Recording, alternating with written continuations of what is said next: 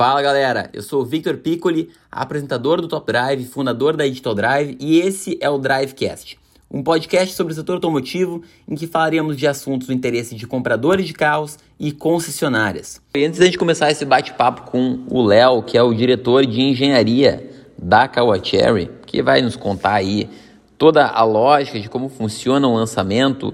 Uh, são perguntas aí que eu fiz para ele que eu realmente tinha muita curiosidade há muito tempo e que eu imagino que todo mundo que gosta de carro deve ter esse tipo de curiosidade. Vamos para alguns avisos importantes aí para você que está chegando no Drivecast. Se você tem interesse em fazer parte de uma transformação no setor automotivo brasileiro, mande o seu currículo para victor.digitaldrive.com.br. Se você está buscando o melhor negócio para o seu carro zero quilômetro, inscreva-se no link da descrição desse episódio para ter a chance de ser selecionado para um atendimento personalizado gratuito, em que você vai receber propostas dos modelos que mais combinam com você e ainda ter acesso a um atendimento especializado, um atendimento que vai te ajudar a saber qual é a proposta aí que mais se encaixa no teu perfil, qual é o carro que mais combina contigo, tudo isso aí tendo muita transparência, ou seja, uma jornada de compra infinitas vezes melhor. E se você é uma concessionária e está nos ouvindo hoje, guarde bem esse nome, Digital Drive. Será a melhor forma de você se adaptar à economia digital, garantindo eficiência para suas vendas. Em breve você vai poder ofertar para compradores com alto potencial de fechamento em poucos segundos, mostrando que é bom de negócio. E principalmente vai poder oferecer uma experiência diferenciada de compra na sua loja, adaptada às expectativas dos compradores de hoje. E por último, pessoal, não deixe de me seguir lá no arroba Victor Piccoli, porque lá é onde acontecem os comunicados mais importantes. É lá onde a gente abre vagas para o nosso grupo do WhatsApp, é lá onde a gente coloca uh, a lista de ajuda VIP, onde a gente coloca todas as uh, oportunidades que estão acontecendo nesse momento, beleza? Então te aguardo lá e vamos então para a entrevista agora. Bom, pessoal, estou aqui então com o Leonardo Lukács, que é o diretor-geral de engenharia da Caoa e da Caoa Cherry. Léo, muito obrigado aí pelo teu tempo, na tua disposição em bater um papo com a gente. Fico bem feliz aí em falar com alguém com a experiência que tem com tantos modelos aí do mercado. Vitor, obrigado pelo, pelo papo, o prazer é totalmente nosso. Show de bola. Léo, então a primeira pergunta que eu gostaria de fazer é o que, que explica aquela sensação de empurrão do câmbio CVT, né, no, no, CVT 9 marchas do Arizo 6, por exemplo, que é uma sensação boa, que o pessoal sente que pela primeira vez aí o câmbio CVT ele te oferece um pouco de esportividade. Né, porque em outras marcas a gente tem uma sensação de monotonia um pouquinho maior. A gente, quando fez esse, esse pacote de colocar o motor 1.5 com o CVT 25, ele foi, foi um pacote que deu muito certo. Por quê? Você tem que adaptar motor e transmissão para consumidor local, ou seja, para o jeito de dirigir do, do, brasileiro. Como a gente tem que atender metas de eficiência, eu preciso de um motor com menor cilindrada. Para isso, eu preciso focar muito no torque. O torque é o que realmente movimenta o carro. Uhum. Então, a gente tem a gente tem desenvolvimento de mais de ano para conseguir fazer esse powertrain matching, que é essa, esse casamento tanto da transmissão quanto, quanto do motor. E no caso da CVT25 em, em particular, foi muito isso: mapa de pedal, e curva de torque. Por quê? Eu queria dar o máximo de torque possível que a pessoa perdesse aquela reticência que você tem com, com o CVT, que ele, é, ele demora um pouco para uhum. responder. Esse primeiro launch dela é muito, muito complicado a gente tirar, uhum. mas foi, foi trabalho de engenharia, puro trabalho de engenharia. Muito legal. E eu ouvi já falar que existe uma diferença, inclusive, de agressividade do câmbio CVT aqui no Brasil para o modelo com câmbio CVT que é vendido lá na China, certo? Você tem, você tem padrões de dirigibilidade diferentes. O consumidor chinês não é o mesmo que o brasileiro. O brasileiro gosta de uma, de uma pegada um pouco mais agressiva. Uhum. Ele gosta de sentir mais o carro. Na China, eles gostam de algo um, um pouco mais, a gente chama de subdued, um, um pouco mais tranquilo. Uhum. Então, é, se eu simplesmente pegasse o carro chinês e lançasse aqui, Ia ter gente que ia gostar? Claro que ia, mas ia ter gente que não ia gostar. Então a gente preferiu achar um compromisso entre algo que é, pode ser considerado fraco e algo que já permite uma resposta melhor. Ou seja, ele anda um pouquinho mais aqui, mesmo tendo o mesmo motor da China. A sensação de performance, sim. Os números você vai ver que são praticamente os mesmos. Ah, legal. Mas como a curva é diferente, você sente que o carro performa bem. E é preciso sacrificar um pouco do consumo para ter esse tipo de sensação?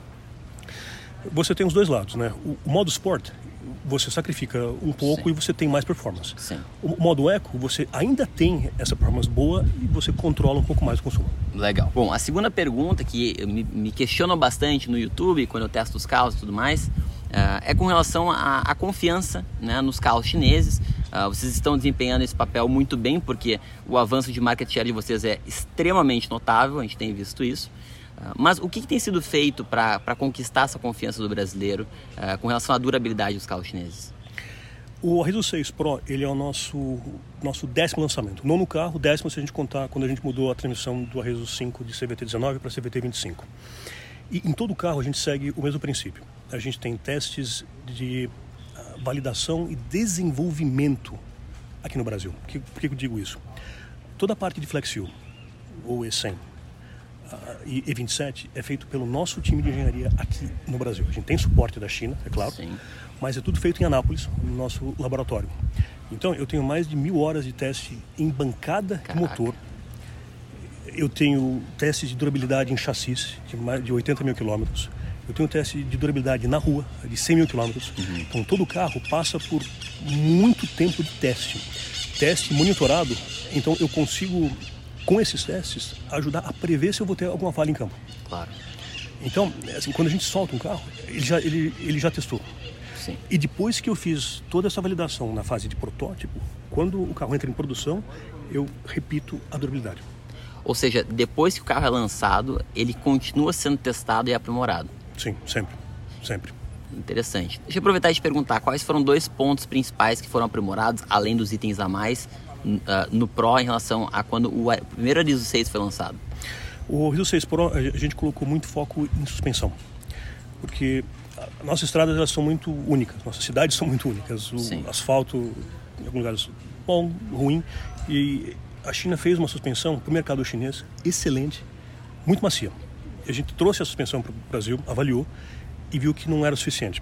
Ia dar muita reclamação por causa de, de buraco. Uhum. Então a gente, a gente mexeu em, em rate, mexeu em mola, mexeu em uh, bastante coisa para junto com eles, claro, claro. para garantir que a suspensão não ia dar dor de cabeça e ia, ia dar um andar muito prazeroso.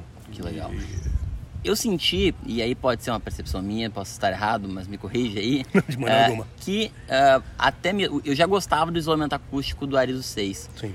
Parece que foi trabalhado também no Arizo 6 Pro, isso certo? O que a gente fez, a gente foi. Todo carro que a gente lança, a gente quer melhorar um pouquinho versus o, o que o anterior. Uhum. A gente trabalhou muito em manufatura na parte de isolamento de cabine.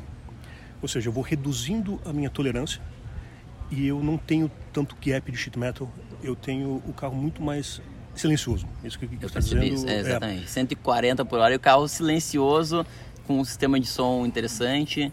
Gostei bastante dessa, Just, dessa sensação. Justamente, Vitor, para a gente. Ah, coloca, coloca um monte de isolador. Isso, isso não resolve, isso só, isso, isso, só, isso só maquia. E a gente não quer fazer isso, a gente quer ter um, um produto que esteja realmente bom.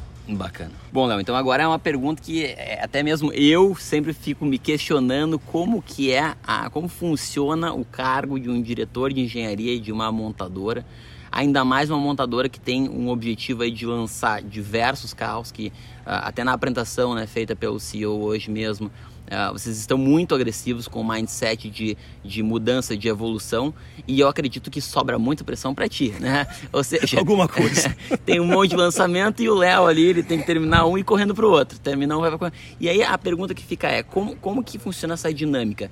Você se compromete 100% com um lançamento até que ele seja entregue e você parte para o outro, ou fica tudo meio ao mesmo tempo, é, ou foca só em que, que está vindo, ou também pensa no, nos que já foram lançados para serem aprimorados? Como é que é a tua rotina aí? A pergunta, Vitor, ela, ela, é muito boa. Eu vou tentar responder em alguns pedaços.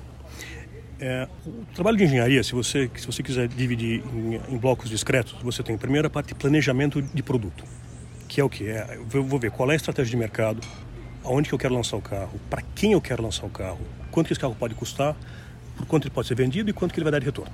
Então, esse é o planejamento. Feito isso, ah, vou aprovar o projeto Rio 6 Pro. A gente começa a desenvolver esse projeto. Por exemplo, quais são os atributos do carro? Ah, eu preciso. Com quem que eu vou competir? Ah, eu preciso de um carro que tenha um certo consumo, que tenha um certo conteúdo, que tenha uma, uma certa performance, um certo espaço interno. Pegar quatro, quatro simples. Começa a desenvolver esse produto. Ah, não, você vai dizer, ele já vem pronto da China. Vem e não vem. Algumas coisas sim, outras a gente tem que aprimorar. Então eu tenho planejamento, eu tenho um processo de desenvolvimento. Aí quando eu termino de desenvolver, eu preciso validar, que é a parte de teste, uhum. justamente toda essa durabilidade. Depois, depois que eu validei, eu lanço o carro. Esse processo de validação começa mais ou menos quantos meses antes de lançar o carro? Depende muito. Alguns, por exemplo, ah, quando, quando a gente foi fazer o, o E27, que é a gasolização do motor 1.6, que foi feito pela, pela, pela, nossa equipe aqui no Brasil, junto com fornecedores, a gente uh, começou mais de ano antes. Por quê? Porque eu preciso ter esse tempo de desenvolvimento. Eu, eu desenvolvo, aí eu valido, aí eu lanço. Depois que eu lancei, eu tenho que cuidar do, do carro que eu, eu que, eu, que eu lancei. Sim. Então são essas, essas cinco fases que ocorrem é, ocorrem em série. Não dá para fazer nada, nada disso em, em, paralelo. Mas se eu fizer um projeto, aí depois o outro e depois o outro, a gente não teria conseguido lançar esses, esses 10 carros em quatro anos. Hum. Então, então é quando está na validação mesmo. de um, tu já está te adiantando na parte inicial do outro. Então é, dá sim um overlapping. Um. Ou seja, a cabeça Total. do Léo tá a milhão com todos os lançamentos, independente Total. de estarem no mercado ou não. É só não trocar peça que, que, que no fim dá, dá, tudo certo. Mas é justamente isso. A gente está apresentando hoje o, o Rio 6 Pro. Uhum. A gente vai entrar em, em, fase de validação final e de lançamento de outros veículos. Então é, tudo, tudo acontece em paralelo. E por curiosidade, talvez isso aí seja confidencial, fica à vontade para não responder se for claro. o caso. Desde quando vocês estão com esse Arizo 6 Pro que está na nossa frente aqui, aqui no Brasil? Quando foi a primeira vez que tu encontrou aqui, que ele chegou aqui no Brasil? Só para aspecto aí de curiosidade. Olha, mais ou menos. Pergunta é boa, deixa eu acessar o banco, banco de, de memória. eu vou te falar que a gente está com ele há um ano, eu acho. Um ano já? Um ano. É. Pô, que legal. É, um ano. Um ano. Desde o, desde o. Porque, não sei se você sabe, Caraca, um a gente é a gente constrói o, o protótipo aqui. Uhum. Então, é, às vezes ele vem vem com a carroceria montada e a gente adiciona adiciona porta, capô, faz toda a submontagem Sim. e aí começa a rodar o protótipo. Uhum. É, porque às vezes eu tenho ajuste de linha, às vezes eu tenho ajuste é, de pintura, de montagem. Então, eu preciso fazer um trabalho muito forte com a manufatura, com a qualidade, porque no fim do dia a engenharia é, um, é, é uma parte de um todo. Sim. E isso tudo se, trans, se trans, transfere para pós-vendas. Porque agora que o carro vai estar nas lojas, Deus o livre, acontece alguma coisa, o pós-vendas tem que estar pronto. Então eles têm que ter, tem que conhecer do produto, saber das peças. Então Sim. é um, é um teamwork de verdade. Sim. Muito legal. Léo, muito obrigado por essa aula que tu nos deu, muito bacana. A gente já tinha conversado em eventos antes, né? E eu achei que seria legal compartilhar esses, esses bate-papo que a gente tem às vezes, que eu aprendo muito contigo, com o pessoal que nos acompanha aqui no Drivecast. Vitor, estou à tua inteira disposição. Forte abraço para a turma toda. Muito obrigado. Valeu. Obrigado. Se você curtiu esse episódio, tira aí um print de onde estiver e me marca lá no Instagram, @victorpiccoli, que eu vou te responder para a gente seguir o papo sobre isso. Marca lá que eu vou fazer questão de te responder. Combinado? E não deixe também de me acompanhar lá no Top Drive, hein? Feito, valeu, abraço!